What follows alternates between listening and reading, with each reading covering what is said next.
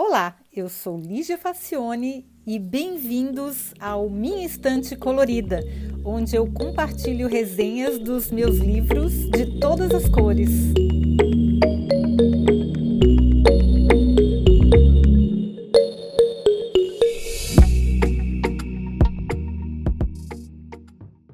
Nossa, pela primeira vez eu vou fazer uma resenha agora de um livro que eu não recomendo, mas que eu acho importante que as pessoas saibam da história porque pelo menos, mesmo para não gostar, a gente tem que ler e formar uma opinião, né? E pode ser que vocês discordem.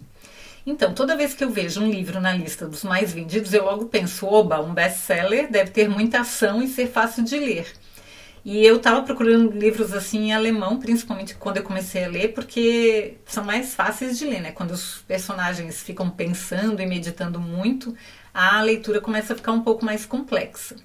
Então eu dei uma olhada no resumo do Their Circle, do, do Dave, Eggers, e eu resolvi, resolvi comprar. É uma história de uma empresa chamada Circle que compra as outras gigantes da internet e se apodera de todas as informações pessoais dos usuários. Hum, parece que você já viu esse filme antes, né? Esse livro saiu há alguns anos e tinha sido muito bem recomendado, então e parecia ser fácil de ler em alemão e eu resolvi comprar.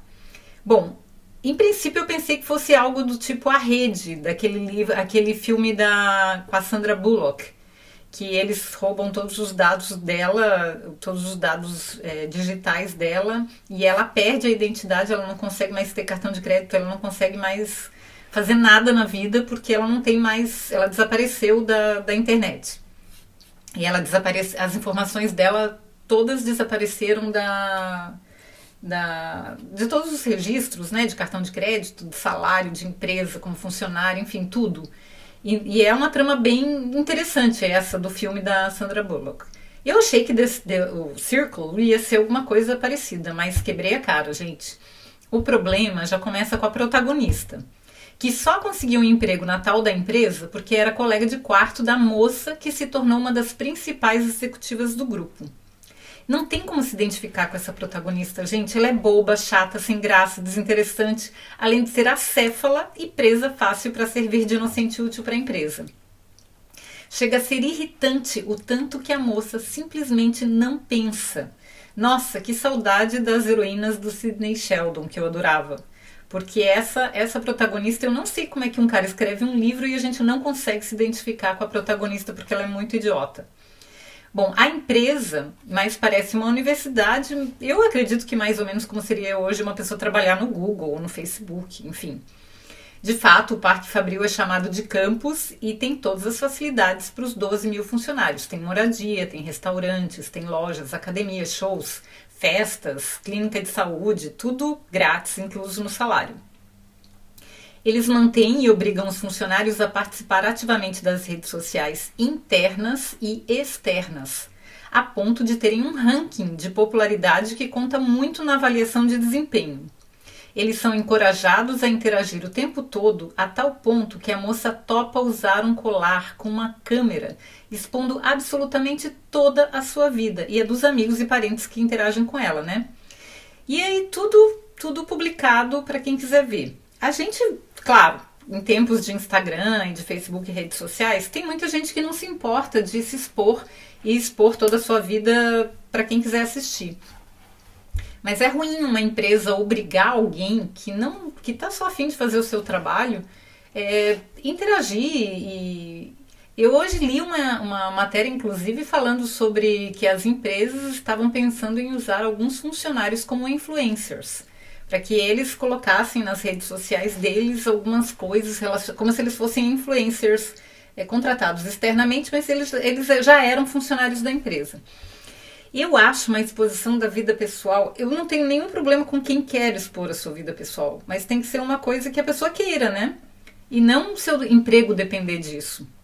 Se você é um programador, se você é um analista de sistemas, se você é um designer, se você.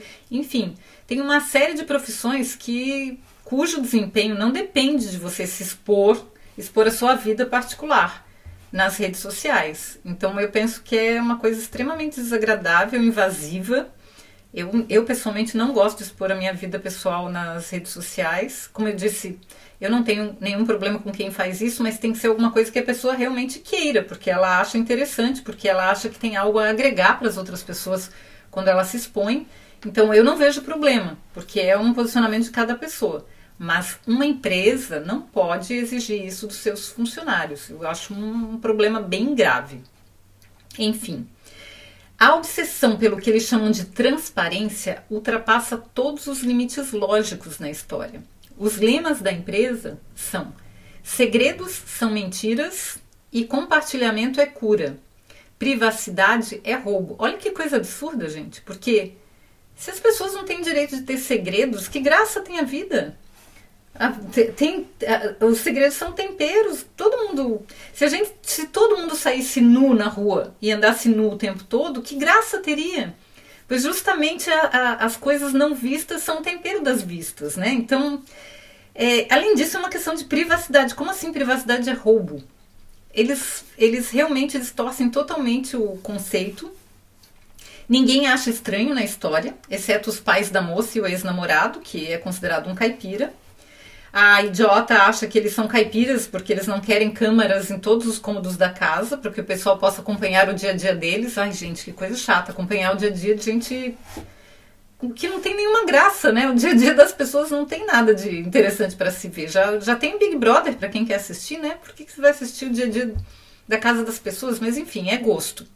Só que eles têm o direito de não querer, né? Porque é uma coisa que não é legal você perder totalmente a sua privacidade.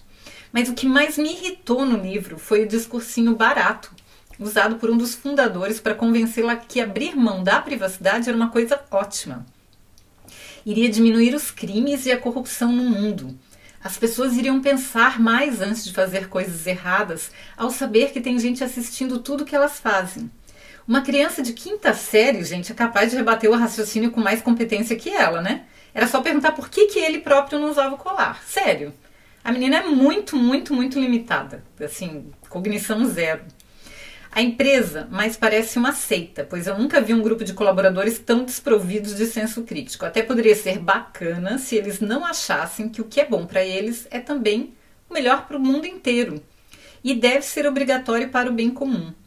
Bom, a palavra totalitarismo parece ser um termo desconhecido para esses nerds desmemoriados, né? Bom, eu só cheguei no final das 558 páginas porque era realmente muito fácil de ler e meu alemão realmente estava precisando de uns exercícios desse tipo. Como eu disse, já faz alguns anos que eu, que eu li esse livro, deixa eu ver, foi em 2015, faz seis anos já. Não sei se hoje eu leria, não.